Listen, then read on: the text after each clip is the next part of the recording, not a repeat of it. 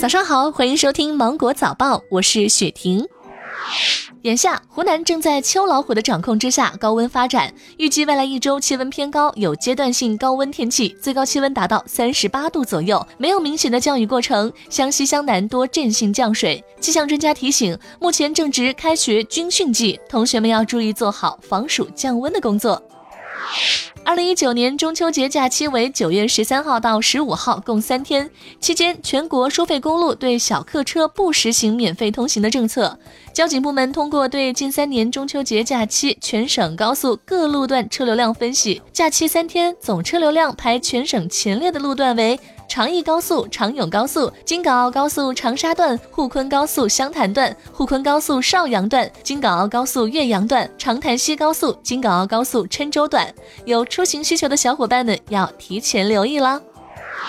近日，湖南省出台了关于深化教育教学改革、全面提高义务教育质量的实施意见。意见提出，确保义务教育教师平均工资收入水平不低于或高于当地公务员平均工资收入水平。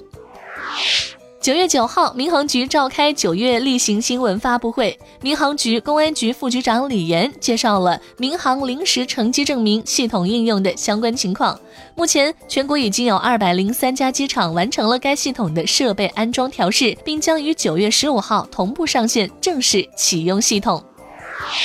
目前，上海迪士尼已经允许自带食物。上海迪士尼首度松口表示将调整外带食物的规定。此前严防死守自带食物的背后，是其食品饮料三年狂收一百四十亿人民币。财报显示，食品销售成为其利润上涨的重要贡献因素。而由于门票价格上涨影响销售，导致季度运营收入有所下滑。但游客在饮料和食品等其他项目上的开销弥补了部分损失。近日，广东市场监督管理局通报了关于十批次食品不合格情况，其中港荣蒸蛋糕一批次产品丙二醇超标，丙二醇属于低毒类，长期过量食用可能有引起肾脏障碍的危险。港荣对此回应称，出现丙二醇超标可能是由于运输、天气或其他问题导致的，公司目前已经将前述问题产品全部召回销毁。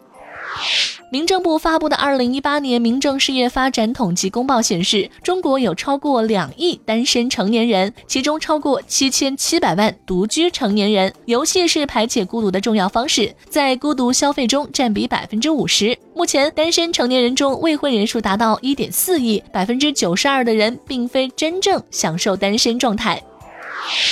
韩国政府九号表示，韩国最快于下周实施战略物资进出口公告修正案，即正式将日本移出白名单，并表示此举是加强出口管理，并非贸易报复。当地时间九月九号，英国议会下议院议长约翰伯考在议会上发表声明称，如果下议院周一投票赞成提前举行大选，那他将在选举前辞职；如果议员反对提前举行大选，他将在十月三十一号英国的脱欧日期前辞职。今天的芒果早报就到这里，我是精英九五电台的雪婷，祝你度过美好的一天，明早见。